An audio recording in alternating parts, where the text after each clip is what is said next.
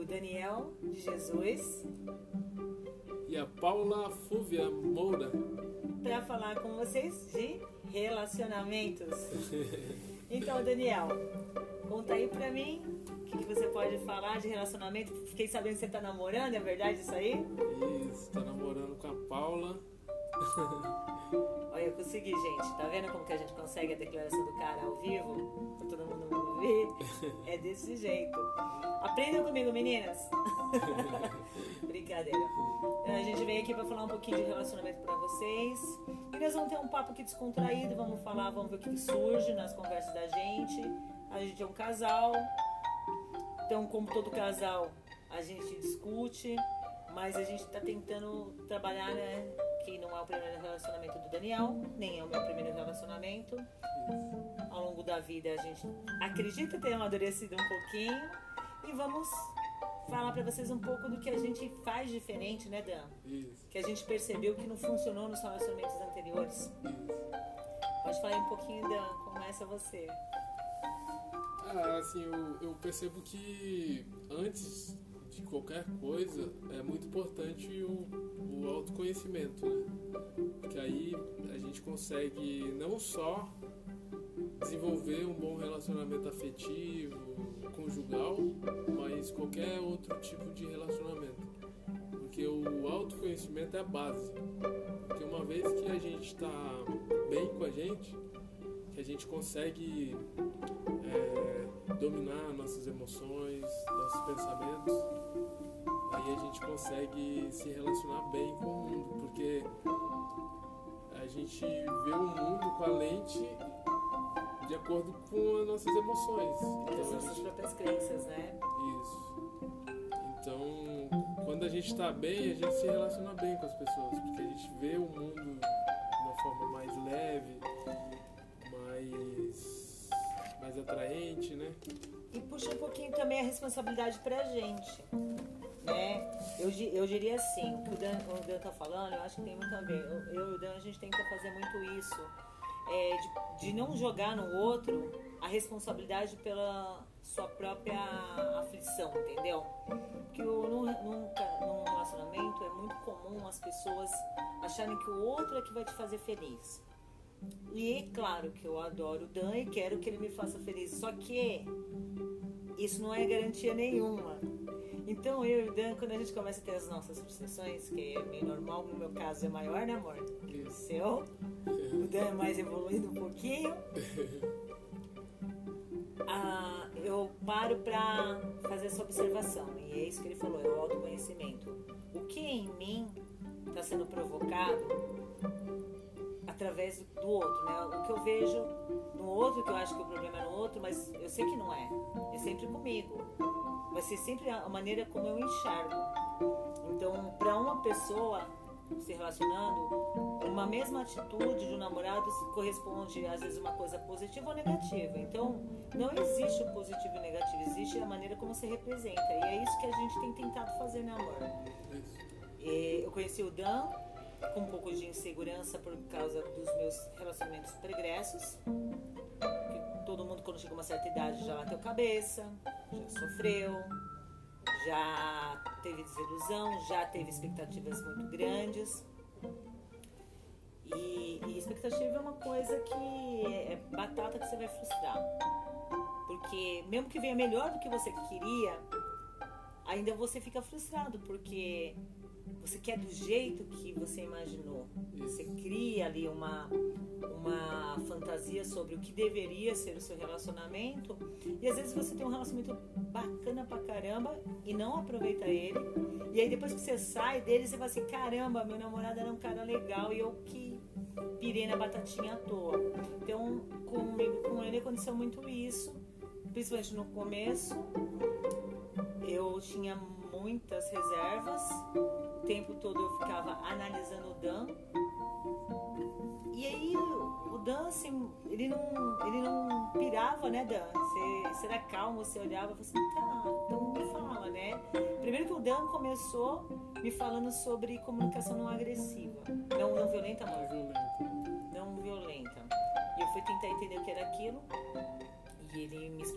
Basicamente que era a questão da gente começar a trazer numa mesa as nossas questões, mas não para acusar o outro, e sim para você mesmo ouvir o que você está falando e entender o que é que pega em você mesmo, entendeu? No meu caso, eu ficava enciumada, porque o Dan tem bastante admiradora. É, as meninas dão em cima mesmo. E aí eu gelava, eu sou mais velha que ele, então pegava um pouco essa questão da idade, né? De eu saber, eu pensar se eu era suficiente ou não para ele, se eu era o bastante. E depois eu comecei a fazer a prática de quando eu ficava com raiva, as primeiras vezes eu ia choramingar para ele. Ele me ouvia com atenção. e ele não falava muita coisa, eu esperava que ele fosse falar alguma coisa. Ele não falava nada. Ele me olhava, mas assim, com muito respeito, com muita atenção. E me fazia questionar por que, que eu estava sentindo aquilo. E aí depois eu mesma começava, às vezes eu estava brava, ele percebia que eu estava brava, ele falava assim, amor, não, calma que eu vou precisar fazer uma olhadinha, dar uma olhadinha para dentro para entender o que é está acontecendo. E eu via que eram muitas coisas que eu estava respondendo, reagindo a situações anteriores de frustração. E eu, eu quando percebi aquilo, era um gatilho que eu já achava que ia acontecer tudo de novo. E, e não necessariamente era aquilo. Porque quando eu olhava friamente para a situação, mas o que é que aconteceu aqui realmente? Nunca era aquilo que eu pensei. Aquilo que a minha mente criou, um monte de fantasia sobre o que poderia estar acontecendo, como é que eu criava quem era o Dan, que personalidade ele tinha, como é que ele agia com as meninas. Então era assim. E você, Dan, como foi lidar com uma pessoa ciumenta? De repente, você tendo essa calma, essa, já esse autoconhecimento. Como foi para você? Então, o primeiro momento é não levar pro lado pessoal. Tipo assim, é, não é. Assim, não tem muito a. Eu entendo porque que ela tá trazendo isso, né? Esse sentimento de ciúme e tal. Pode ser que eu tenha vivenciado alguma experiência assim, de traição, alguma coisa do tipo, né? Uma, E tentar olhar isso com, com carinho, com amor, né? E, então o primeiro ponto foi não levar para o lado pessoal. E sim tentar entender o lado dela. Porque todos os conflitos nascem de uma necessidade não atendida, né? Seja uma insegurança, querer um, um pouco mais se sentir sozinha, é, segura na verdade. E, e aí conversando, é, eu também pude entender assim, que, que existe essa insegurança, né? E pelo fato também de eu já ter me dedicado alguns anos de autoconhecimento, eu tenho como alguns princípios básicos, como por exemplo a amar o silêncio, amar estar sozinho e não criar expectativas nas pessoas. Então, o silêncio, ele traz o autoconhecimento. Você entender as dores e as, as características positivas também, virtudes, essas coisas. Né? Traz o autoconhecimento. E nesse silêncio também a gente acessa o amor. Que é aí que é a grande chave né, do nosso relacionamento com a gente mesmo para depois a gente se relacionar bem com as pessoas. E desse amor nasce também a segurança de que, independente se a pessoa me trair ou não, eu, eu sempre volto para esse amor, para o meu abrigo interno, e aí ali eu me reconstruo, me regenero, e aí eu consigo viver. Porque imagina ficar sempre esperando que o outro me traga segurança. Isso é uma loucura, porque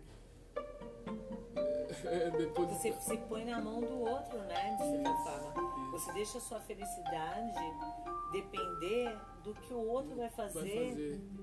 Como, como que você pode deixar o que é mais importante para você na mão de outra pessoa? pessoa exatamente. E não sua.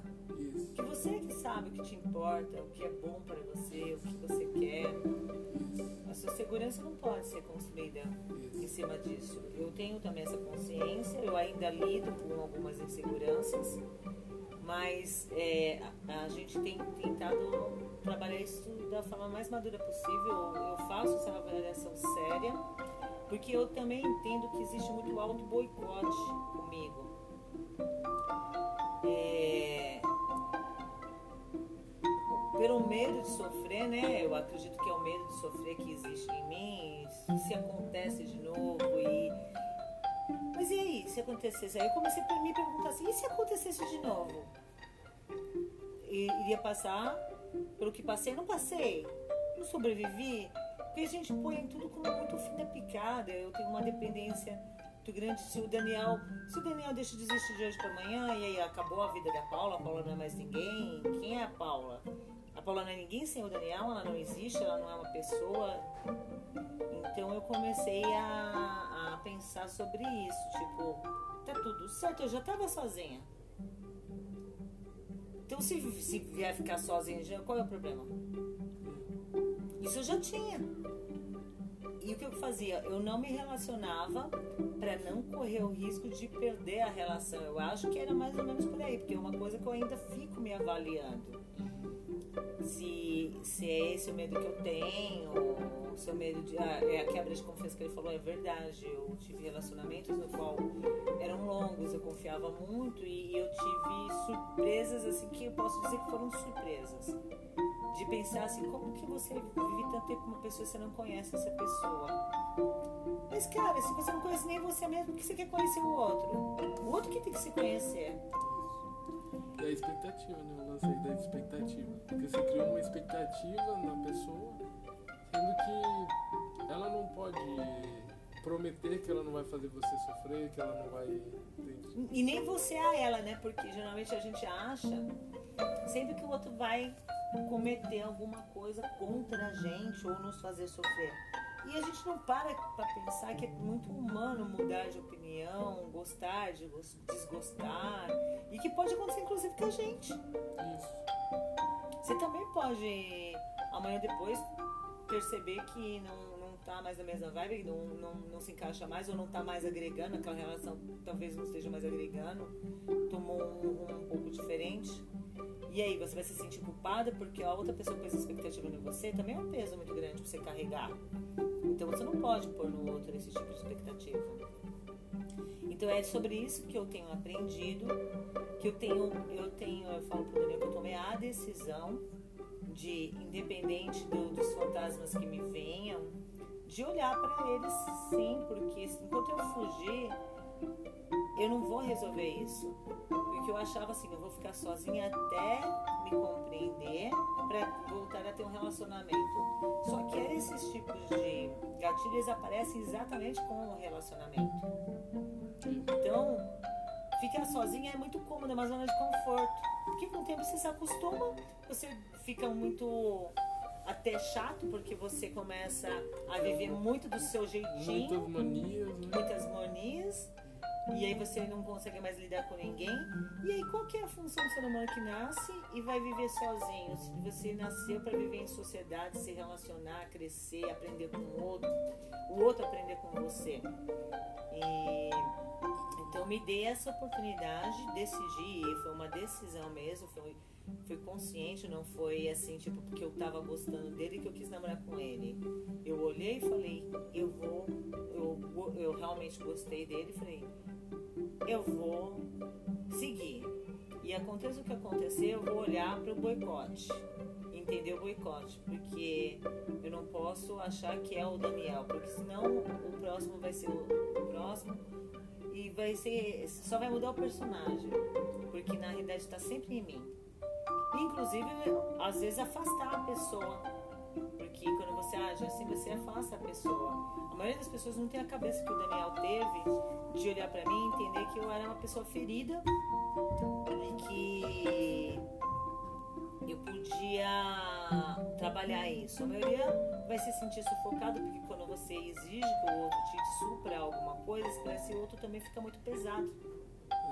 Né, amor? Fica difícil, né? Vou deixar até o Daniel falar um pouco sobre isso, como ele se sentiu com essas coisas, que é importante também. Que pra ele também ele tá, tem que, que lidar com uma coisa que ele não estava acostumado, né, Daniel? Isso. É, então, assim, pelo fato de eu ter vivenciado e ter aprendido, né? Vou até falar uma coisa que é tipo um paradoxo, porque no relacionamento, no, amor, né? No desenvolvimento do amor, que é um amor que não é um amor romântico, é um amor de, de você. Não falo nem se doar, assim, mas entender que o outro é você, entende? Que é a mesma forma que você se esforça para fazer, para se sentir bem, primeiramente, né? Você precisa estar imbuído desse amor para você dar esse amor, porque não é possível você dar alguma coisa que não tem. Então, e aí a partir daí, quando você sente esse amor, quando você tem esse amor por você, você está alimentado. E aí fica mais fácil também para você entender o outro e orientar de alguma forma, assim, poxa, se você conseguir acessar esse amor dentro de você, você vai perceber que você vai ser menos dependente de outras pessoas, entende? E aí nasce um paradoxo ali, que é tipo o egoísmo, entende? Que é diferente de egocentrismo. Que primeiro eu preciso estar bem comigo, para depois conseguir estar bem com o outro. Então, quando eu me dedico às coisas que eu gosto de fazer, que eu de alguma forma me coloco primeiro lugar assim para me desenvolver em várias áreas, principalmente no relacionamento, aí eu consigo eu consigo entregar o meu melhor no relacionamento. É claro que isso é um processo contínuo, né? A gente está sempre melhorando, a gente sempre se depara com novos desafios e enfrenta eles de frente, assim, sempre na intenção de, mais valor para o relacionamento. Eu costumo enxergar o relacionamento como uma terceira pessoa, assim, que, que precisa ser, fazer uma manutenção, tá sempre se dedicando, é, dá, trabalho, né, para manter um relacionamento que exige várias virtudes, paciência, por exemplo, e empatia,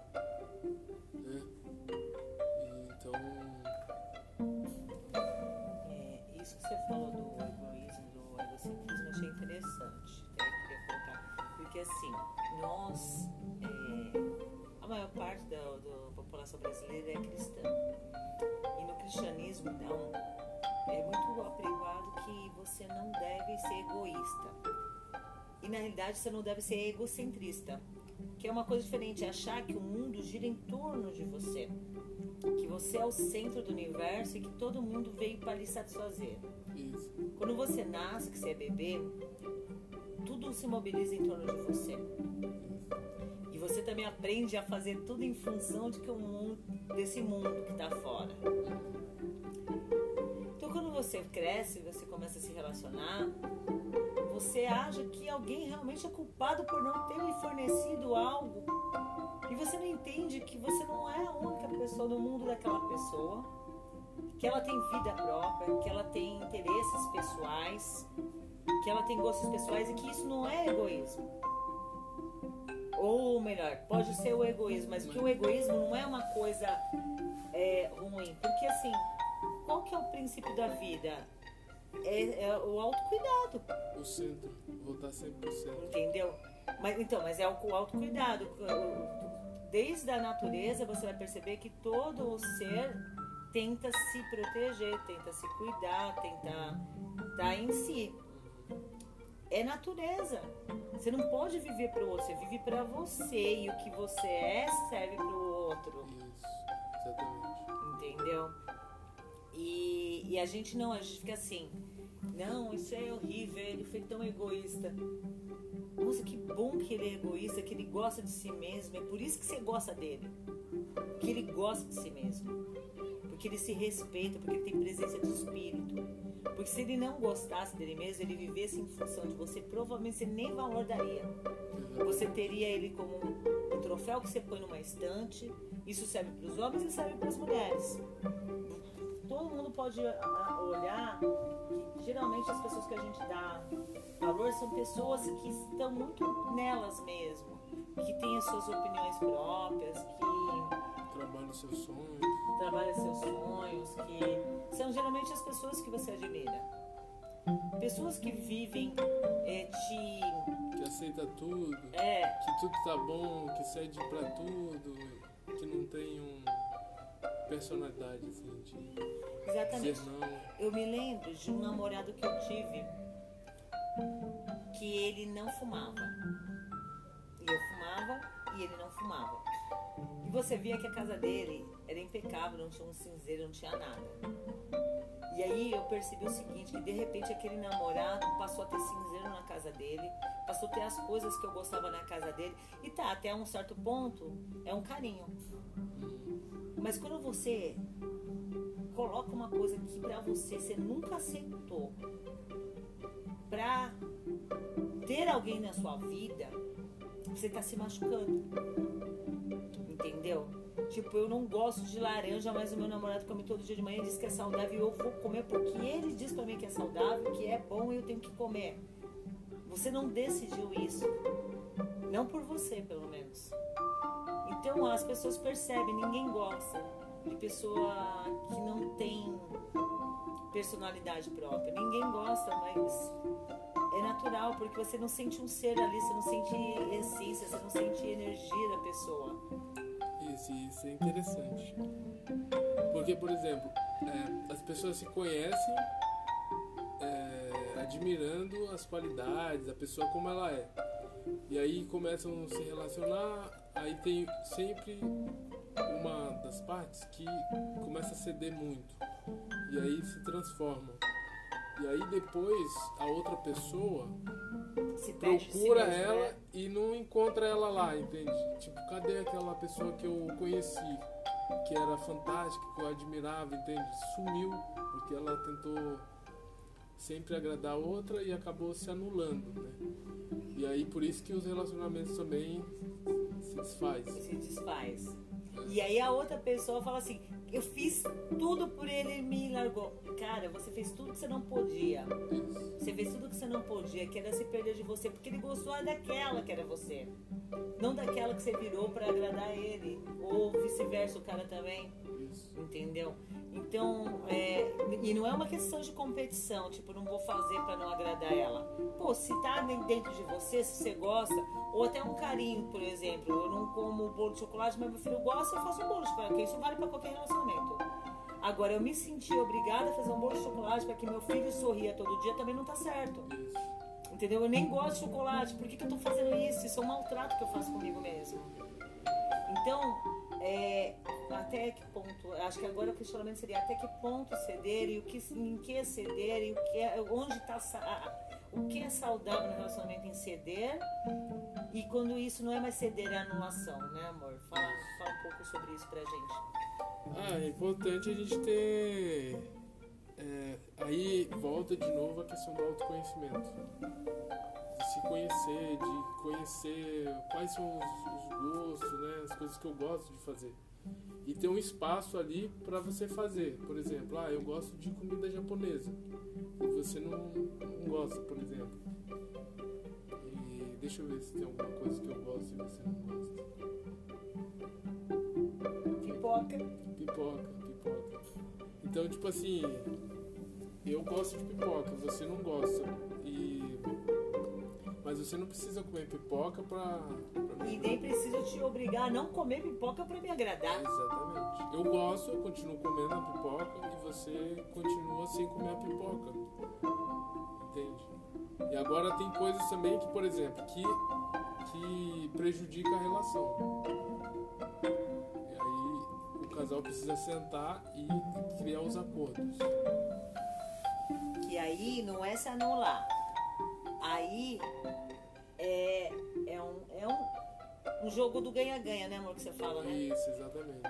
O jogo do ganha-ganha. Poxa, é, isso faz tão bem para aquela pessoa e não me custa nada é, evitar isso, entendeu? É, eu vou dar um exemplo aqui. Que é, é pessoal. Não sei se o Dan vai se, importar, mas acho que o Dan não. que Quem deveria se importar talvez fosse eu, que era a pessoa que foi mais afetada. Quando a gente começou a namorar, é, por eu ser mais velha que ele, ele brincava falar que eu era a coroa dele. E até no começo a gente dava muita risada disso, mas aí ele começou a falar muito isso e aquilo começou a pegar em mim, porque. E aí eu fui, porque, ainda mais porque eu falo, aí como ele era muito assediado, meninas bonitas, novas, e aí eu comecei, cara, será que eu sou a tiazinha mesmo? E aí, que é uma coisa que eu prometi pra mim, que eu também não ia mais deixar de falar aquilo que me incomodava. Eu não falei brigando com ele, não foi uma discussão que a gente teve. Eu falei só assim, nossa amor, mas assim, você fala tanto isso que isso pega pra mim. Toda vez que você fala, dá a impressão que realmente isso pra você é uma questão. Ele me deu risada falou, não, não é uma questão pra mim, é uma brincadeira. Eu achava engraçado, você também brincava. Eu falei, então, mas eu não tô mais achando tão legal, porque tá me meio que me ficando parecendo um bullying, sei lá, eu.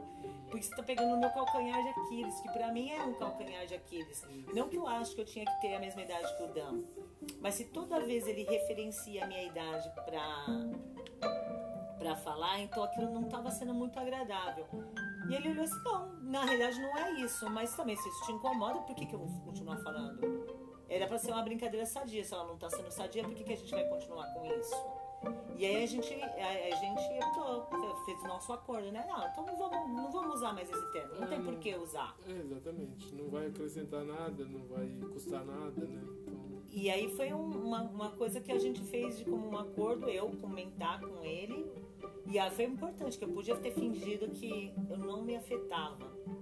Daquela de superior que eu ainda não era. Porque não é que eu acho que eu sou totalmente dona de mim. Eu me sinto, às vezes, em alguns momentos, é, mal. Só que eu sou muito franca com o Dan de falar, inclusive, das minhas fragilidades para que ele possa me ajudar um pouco, não porque ele possa resolver para mim, porque ele não vai resolver tudo, porque ele não pode atenuar todas as situações em que eu me sinto mal.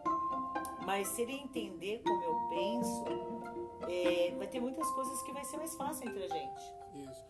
Uma coisa interessante também, que inclusive a gente encontra na comunicação não violenta ou comunicação autêntica do Marshall Rosenberg, que ele fala sobre ah, algumas, algumas estruturas né, de conversa, assim, principalmente afetiva, né, que geralmente tem muita emoção envolvida e tal, que é o lance de, de falar o que tá sentindo, ao invés de falar ah, você tá sendo. Você tá sendo. Sendo Infantil, tá infantil, esdrúxulo. É, ao invés de eu atacar, de eu ser violento, eu, né, de atacar a pessoa, eu falo dos meus sentimentos. Ah, eu não tô gostando disso. Isso tá me incomodando. Como você fez? É, eu falei, eu me sinto, eu me sinto mal, que parece que é uma questão pra você a minha idade. E aí eu fico questionando se eu me sinto bem ser mais velha que você, se eu me sinto tão segura sendo mais velha. E, e aí foi onde ele entendeu, porque se eu falasse pra ele assim, meu, você tá sendo idiota, falar assim, você tá sendo isso, tá sendo aquilo, talvez ele olhasse assim, meu, isso é um problema seu, você que tem que resolver com você. Ia gerar até uma reatividade, uma reação. É uma reatividade. atividade da minha parte, porque de uma certa forma lá o meu inconsciente, por você estar falando que eu sou idiota, eu revido, entendeu? Assim, a tendência é eu tentar me proteger, eu, é, defender, justificar alguma coisa, entende? Agora quando você fala dos seus sentimentos, aí você me convida para eu Te entender te melhor. entender melhor, entendeu? Eu sentir realmente, poxa, eu não quero que ela se sinta mal por isso, entende? Eu, eu só tava pensando em ser engraçado. divertido, é, ser engraçado. Então isso não tá sendo legal, realmente. E não faz sentido eu continuar fazendo isso. Então é importante a gente ter essa. E a maioria dos casais, eu percebo também uma coisa, assim, que é uma coisa que eu aplico com o Dan e eu acho que tem dado bastante certo. É, é ser muito franco, ser franco na hora, não deixar passar muito tempo. Porque quando é que a gente ataca? Quando a gente tá no bico do corvo, né? Tipo, você não gostou de uma coisa, você não falou. Você não gostou de novo, você não falou. Você Isso não gostou de novo, você não falou. vai é- acumulando. E aí quando você fala, você fala cheio da razão, você quer acabar com o outro, porque na realidade você tá com raiva. A tua ideia não é resolver. casal que discute, que discussão não sabia para ser isso. Discussão era colocar as coisas na mesa. Mas no geral, discussão é sinônimo de briga, de um querer acabar o outro, de competição. Então eu vou falar para ele porque que ele é menor que eu. Você é isso, você é aquilo, você é aquilo outro. Uma reação, né? De reagir. E aí a outra pessoa, mas nem que ela concorde com aquilo, nem que ela venha pensar depois sobre aquilo na hora, você não vai ter o que você quer. Você não vai ter as desculpas que você quer ouvir, que geralmente quando você quer acabar com outro, você quer ouvir, a pessoa fala assim, ai, desculpa, meu amor, eu não queria fazer isso, não sei lá, mas a pessoa não vai reagir assim se você for num ataque Violento. se você for violento, porque você manda uma energia para ela de violência. A tendência dela é, é rebater no mesmo tom que você mandou. Então, ou ela vai falar assim: ah, mas você é assim mesmo, e que você e, e você que é isso, e tua mãe que não sei o que. E aí, Aí aquilo um fica vira, atacando o outro, aí É. realmente, aí vai só Fica inflamando, buscando- inflamando. é, fica buscando maneiras de machucar o outro. Inclusive tem casais que falam até coisa que não pensam sobre o outro, porque tá com vontade de machucar o outro, porque se sente machucado, mas em vez de falar assim, olha, quando você fala isso, eu me sinto machucado, Isso. ele fala, você que é isso, você que é aquilo. E aí começa a acumular Ressentimentos, ressentimentos, mágoas. mágoas. É, e uma vez que a gente suja o coração com a mágoa, a gente olha o outro com um olhar negativo. Início eu comecei falando né, sobre isso, que o, o nosso, a forma como a gente se relaciona está muito relacionado com como a gente se re- relaciona com a gente mesmo. Se eu não, não tenho esse, esse- essa compreensão de, por exemplo, eu estou me sentindo é, chateado ou ressentido com alguma coisa. E aí eu guardo para não incomodar o outro. Mas de alguma forma que vai acumulando, acumulando, acumulando, chega uma hora que explode, né? Só que quando a gente tem essa compreensão, eu não vou guardar isso. Mas eu também não vou falar de uma forma agressiva. Eu vou pôr pra fora, eu vou expor o meu sentimento na hora que me incomodou, porque eu prezo pela relação. Então isso também é um favor que eu estou fazendo pela relação e, e manter sempre o coração limpo, né? E, É, uma outra coisa também que eu acho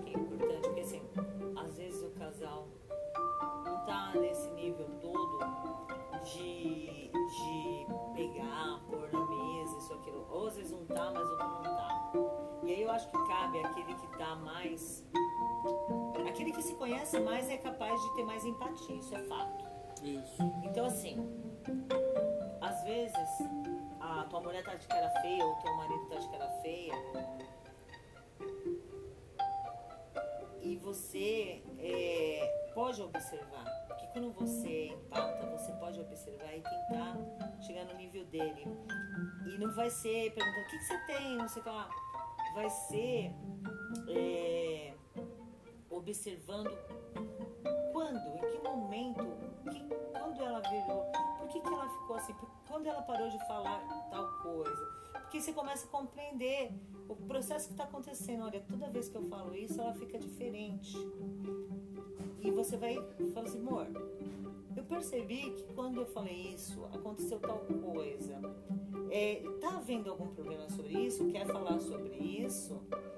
Você convida a pessoa a se abrir Isso. e mostra para ela que você se preocupa tanto porque você até observou e que você não se sentiu bem de perceber que talvez em algum momento algo não está dando certo.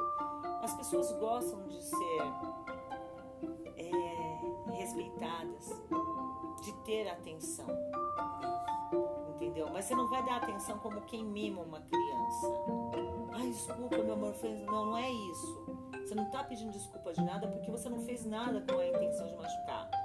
Mas o fato de você observar um outro ser que não está bem com ele e entender que ele nem consegue expressar aquilo e que você pode dar uma mãozinha, você pode, fa- você pode chegar junto, é, se você tiver essa propriedade assim de de comendo pelas bordas, é, fazer essa pessoa se abrir e expressar o sentimento dela, pô, é muito valioso isso. Ela vai, ela vai passar não só se olhar melhor, como compreender que aquela pessoa nunca fez para magoá-la, tanto que observou e queria ver o que podia ser feito a respeito. Isso. E é interessante porque também aí entra aquela questão também de não levar pro lado pessoal, entende? Porque a gente nunca tá com a intenção de machucar o outro. Assim, eu acredito que não. No primeiro momento, né? É, na primeira. Na primeira é, assim, ação não tem essa intenção. Pode ser uma, na reação. Né? Mas na ação geralmente não. É, na ação consciente, assim, a gente não tem essa, essa intenção. E aí é importante também conhecer também as cinco linguagens do amor, porque é, assim no, o Gary Chapman, um cara que escreveu as cinco linguagens do amor, ele fala sobre também é, as, as formas como a gente recebe o amor. Às vezes um olhar atento, né, isso faz com que você acesse a outra pessoa. Às vezes um elogio, às vezes um presente, às vezes um serviço, alguma coisa que pode ajudar a pessoa. Então é importante a gente também se, é, se conhecer né, e conhecer o, o parceiro, para que a gente consiga aí entregar o nosso amor e, e, que ele receba também. Porque se a linguagem for diferente da forma que ele recebe, é como se estivesse falando grego. Por isso também muitos casais se separam. Tá falando a mesma língua. Não falam, por exemplo, se, se você gosta de ser tocada e eu chego te dando presente, eu posso te dar uma Ferrari, eu posso te dar um apartamento, entende? Mas se você não recebe isso como amor, é, aliás. Às vezes pode ser até um, uma afronta, um. Pode, é. Se tá tentando me compensar. Isso, me comprar, tá, tá me comprar. E é muito interessante você também observar o seguinte: se a pessoa te oferece a Ferrari, é porque para ela amor é algo que ela que ela compra. Não é, que é um ela, presente. É, é um, um presente. Físico, um presente. É, é um físico. Tanto é que tem aquela representação do anel de brilhante, da, porque assim, qual que é a ideia? Não é que você está comprando, olha meu amor, você é tão importante para mim que eu compro uma joia rara para você. Isso. Entendeu? Ou as flores, olha meu amor, você é tão importante para mim que eu demonstro para você é, de uma maneira romântica. Então, assim, a pessoa que quer receber carinho, geralmente ela dá carinho. Isso. Se você sacar isso, você vai falar assim, bom, então o que ela gosta é carinho, porque se ela me dá carinho, ela gosta de carinho, então eu vou dar carinho a ela. Porque é a maneira que ela entende que eu a amo. Porque amor realmente é muito, é muito subjetivo para as pessoas. Tem gente que demonstra amor muito falando. E tem pessoas que até nem gostam de declaração de amor, se sentem tocada, um toque, um aperto de mão, É. uma mão no ombro. Então, é, é importante você conhecer o seu parceiro e perceber como é que ele tenta demonstrar afeto pra você. Porque com certeza é o jeito que ele quer receber. Isso. É um fato. Entendeu? Se você realmente quer. Porque às vezes a gente quer agradar. Sabe aquela coisa que você comprou um presente que você quer pro outro? Geralmente a gente faz isso. Isso. Entendeu? Eu sou louco por um. Eu, pais fazem muito isso com os filhos. Ele tinha o sonho de ter um carrinho assim, aí ele enche o, ca- o quarto da criança de carrinho e a criança não gosta de carrinho. Isso. Gosta de outra coisa, totalmente diferente. O pai não prestou atenção que aquela criança tinha uma personalidade própria, tinha um querer próprio e ela nunca investiu na aula de balé Isso. daquela criança. Né? Isso até acho engraçado que lá em casa, meu pai, ele gostava de futebol. E ele encheu o berço do meu irmão, meu primeiro, era o primeiro filho dele, o primogênito, ele encheu de bola. E o meu irmão, ele cortava no meio e fazia touca. era uma frustração pro meu pai, entendeu? Porque meu pai pôs todas as expectativas dele no meu irmão. Depois meu pai foi entendendo que meu irmão era muito diferente dele, que tinha um outro contexto, um outro apreciar. E a gente faz isso. Então, é, se você conseguir observar o outro ao ponto de entender como ele recebe o amor, você está fazendo a metade. Isso. Se o outro conseguir, mas se o outro não conseguir, você pode falar para ele também: Meu amor, eu, eu prefiro quando você põe o lixo para fora do que quando você me dá uma Ferrari. Porque quando você põe o lixo para fora, parece que você está se importando com o fato de que eu fiquei o dia inteiro cuidando de criança, cuidando da casa, isso, aquilo. Entendeu? Não me importa se você pode pagar mil empregadas domésticas pra mim. Quando você fala assim, amor, quer que eu leve o lixo? Pra mim é importante. Isso. Entendeu?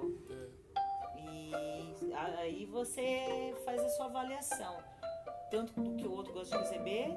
E se o outro não consegue ter esse, esse feeling com você, você não precisa ficar assim, ah, eu percebi o que ele gosta de receber porque. E aí agora ele não percebe. Não, Mas daí é ele não lance- percebe, cara. Ele não percebe, faça ele perceber. É só você contar pra ele. Isso. Às vezes ele só não, ele não tem que adivinhar. Isso, exatamente. Que é o lance da- das pessoas tentarem supor as coisas, né? Ao invés de ir lá e perguntar.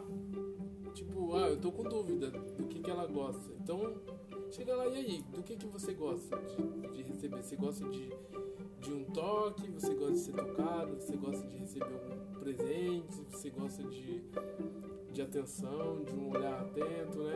Então, isso é bem melhor do que, por exemplo, eu sinto que principalmente as mulheres, por exemplo, se eu chego com um presente que é totalmente diferente assim do que você está acostumado a receber, o que você gosta, que você sente amado, e aí eu trago uma coisa que é totalmente diferente assim. Nada a ver. Falo, É, "Nossa, eu acho que a mulher, assim. Não sei, a gente não pode falar por todas, nunca dá a gente pra gente pôr as pessoas todo mundo no pacote e, e chacoalhar e falar assim, é tudo igual. Não, não é. Não é porque a mulher é tudo igual. Mas a mulher, no geral, por ela ser mais introspectiva, ela, ela tem a tendência de, se, de gostar mais da atenção. Será que ele me percebe como eu sou? Então, assim, cara compra uma Ferrari e a mulher nem dirigir gosta. Pra ela é uma afronta, cara. Isso, Tipo, cara, ele não me conhece. exatamente. Ele não sabe quem eu sou, porque ele me deu uma Ferrari. E o cara na cabeça dele tá assim: Cara, eu comprei uma Ferrari pra mulher. Você acredita que ela nunca pegou na chave? Ela nunca pegou na chave. Tem mulheres que dariam a vida pra ganhar uma Ferrari. E ela nem tocou na chave. Então, assim, ele só não entendeu ela. E ela também não entendeu que ele tava dando o máximo, porque pra ele uma Ferrari é um máximo. E ele deu o máximo dele. Isso, isso eu vou dar um outro exemplo. O, o meu filho e o pai dele. O pai dele não sabia falar. Ele tinha dificuldade de expressar sentimento. Então pra ele tudo era presente. Então ele, ele brigava com o filho num dia, dava uma surra num dia, o filho ficava super chateado e aí ele ficava com o coração pesado. Eu percebia que ele ficava, mas ele não pedia desculpa. Ele sabia que ele tinha, ele tinha abusado um pouco, que ele tinha descontado um pouco mais da raiva ali. Meu, mas no outro dia ele enchia o filho de presente e levava no shopping, comprava isso e aquilo. E aí, meu filho, que ele era muito sensível, falava: O pai enche de presente, mas depois ele bate, depois ele. Eu falei, filho, é o jeito que o teu pai tem de amar. Ele sempre fez isso, é a única forma que ele sabe amar. Porque ele não consegue falar dos sentimentos dele. Quando ele te dá algo que você quer muito, e, e aí o pai dele era, era uma pessoa especial porque ele sabia exatamente o que o filho gostava, ele nunca errava no presente, então eu falava assim: Isso é amor, cara. Ele presta atenção em você, só que ele só sabe dar presenteando, porque ele acha que o valor dele está nas coisas que ele tem. Por isso ele trabalha tanto, por isso ele se envolve tanto com o trabalho dele. E aí, com o tempo, meu filho foi entendendo isso, no mesmo. Aí. Mas assim, a princípio, tanto eu como meu filho, como a gente era muito de diálogo, a gente não entendia aquela pessoa que não falava com a gente, mas que enchia a gente de presente, entendeu? E depois, com o tempo, eu fui entendendo, era a linguagem dele, era o jeito dele falar: olha, eu te amo, eu te amo tanto que eu sei o que você gosta, eu sei que você gosta do videogame daquela daquela edição limitada que passou não sei aonde, que ele era muito específico, ou seja, ele gostava mesmo do filho, ele se preocupava, ele prestava atenção naquele filho, só que ele não sabia falar eu te amo, meu filho. É usar a linguagem certa. É, era isso. Exatamente. Então isso é tudo, é, e relacionamento é tudo, é pai, filho, é mãe, é irmão, é, É os um parceiro de negócio, é o parceiro de os negócio. amigos, é tudo isso. E a vida da gente só vai bem se a gente se relacionar bem. Com A a outra- gente, com a gente primeiramente, É, com a gente, é, é a questão do autoconhecimento, isso. Que é a melhor forma da gente investir nos nossos relacionamentos é investir na gente mesmo. Até porque, por exemplo, se eu identifiquei a linguagem que você recebe o amor. Se você não retribuir isso, eu não tenho expectativa, porque eu tô bem comigo, entende? Eu tô tão bem comigo que independente se você retribuir ou não, eu tô bem. E aí eu posso também falar e falar, ó, eu, eu gosto de ser tocado, eu gosto de, de uma palavra positiva, um elogio, entende? É a forma como eu costumo receber o amor.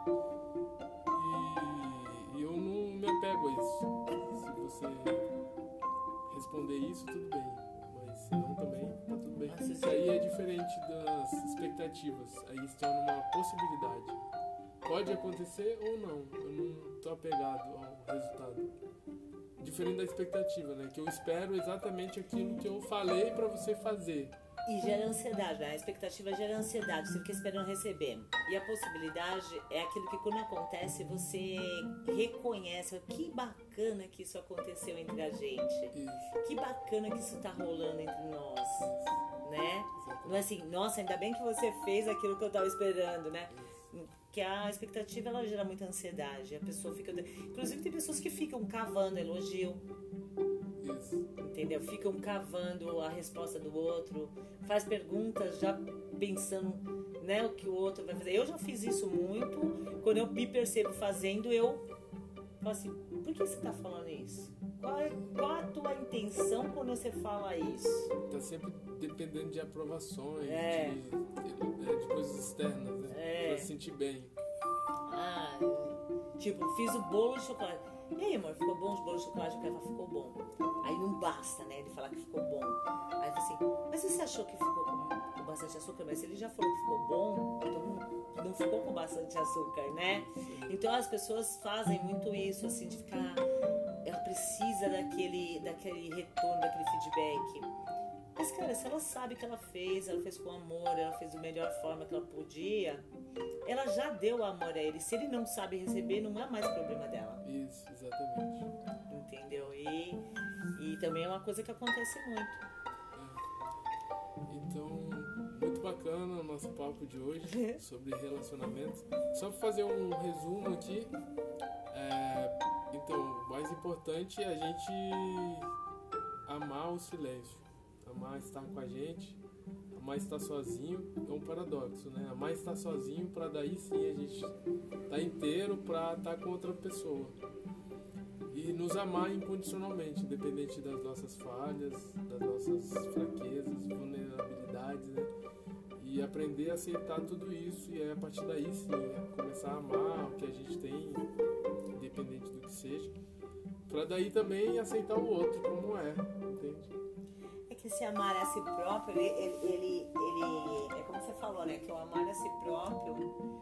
Quando você ama a si próprio, você consegue enxergar o outro em você. E é fácil amar o outro. Isso. Quando você não ama a si mesmo, há uma escassez e aí não tem como. E aí você bota muita expectativa no outro que é injusto, ele nunca vai suprir esse vazio que tá dentro de você, entende? E por mais que a pessoa se esforce, faça o máximo, nunca vai ser o suficiente, entende? Então gera um, relacionamento muito é, doentio, né? Assim, que não vai suprir a ninguém, entende? Então é, já começa fracassado, assim. É, eu tenho a impressão que quando você não se dá o mínimo que você necessita, gera uma carência que ninguém pode suprir. Você é como se fosse um buraco negro. Não importa se todo mundo fala que te ama. Se uma pessoa fala que não te ama, é naquela que você se apega. Não, como assim? E aí você vive em função de que aquela pessoa te ame. E aí não importa se o mundo é lindo. E é isso que o pessoal fala de ressignificar, eu acho. Porque assim, por que, que você olha uma coisa e vê ela como negativa? Se tem um milhão de coisas boas à volta. Porque você provavelmente não se deu alguma coisa Tá vibrando na escassez. e aí vibra na escassez. E aí nada supre, não importa. Não importa, porque não é a quantidade de coisas que você tem. É o quanto você consegue usufruir delas, assim, no Ser sentido grato de- por aquilo que É, você tem. Por é. aquilo que você tem, né? Que já tem. E ter essa compreensão e dar valor para o que você já tem é uma porta assim para você receber mais ainda né, da vida e até mesmo enxergar é, possibilidades, oportunidades né, para estar tá cada vez mais recebendo. E, e outra coisa também que é importante é não criar expectativas né, sobre outras pessoas, porque isso aí traz muita frustração e ao mesmo tempo é importante a gente falar o que a gente espera, assim, deixar claro para não ficar deduzindo que o outro vai adivinhar o que eu quero, entende? É muito melhor ser direto, ser mais objetivo, ó, oh, eu gosto disso, eu gosto daquilo e tal, mas também não criar expectativa de que ele vai atender aquilo. Se ele puder é, atender, tudo bem. é tipo também... falar sobre as coisas que você gosta e espera da vida e aí o outro vê se, se é o que ele pode, ele pode corresponder, corresponder, e se não, tudo bem tudo também. Bem, tudo bem, entendeu? Ou no máximo, vamos supor que a, a relação seja um, um desnível muito grande, você fala assim, pô, mas tipo, eu gostaria pra mim é um uma pessoa que fosse muito companheira em viagens, porque eu gosto de viajar, eu quero ter um parceiro para viajar. Essa pessoa não gosta, então talvez não, a gente não seja um pro outro, e tudo Isso, bem. exatamente. Porque a gente dá a possibilidade do outro se posicionar também. Né? De falar, pô, não dá, pra mim não dá. Eu gosto de estabilidade, eu gosto de coisas mais fixas, eu sou apegado mesmo às coisas, enfim, não dá. E aí realmente e ninguém toma tempo de ninguém. Exatamente. Ninguém é com ninguém, tá tudo certo. E uma outra coisa também é importante a gente saber né, dessas coisas, assim, a, a linguagem, como as pessoas recebem amor, né? Porque esse lance de viajar também, de, de gostar de determinadas. É, enfim, tem várias coisas que a gente gosta e deixar isso claro para que a para que a outra pessoa possa se posicionar, né? E tem muito tem muito a ver com a cinco linguagens lá do amor, né? de, como a gente recebe o amor e também expressa. E você quer falar mais alguma coisa para a gente finalizar Não, nosso pode podcast? finalizar. Não, eu acho que é isso. Acho que a gente abordou assim, no geral, boa parte maiores, das maiores questões em relacionamento, mas é um assunto amplo, talvez mais pra frente a gente traga novidades. Conforme a nossa relação vai rolando, a gente vai percebendo, porque a gente vai aprendendo com a nossa relação mesmo. Isso. Tudo que a gente fala para vocês, a gente põe em prática. Isso mesmo.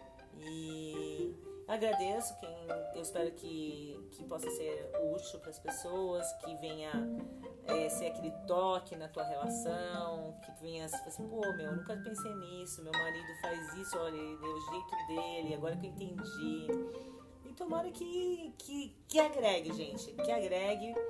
E quem tiver interesse, procurar a gente aí nas redes sociais.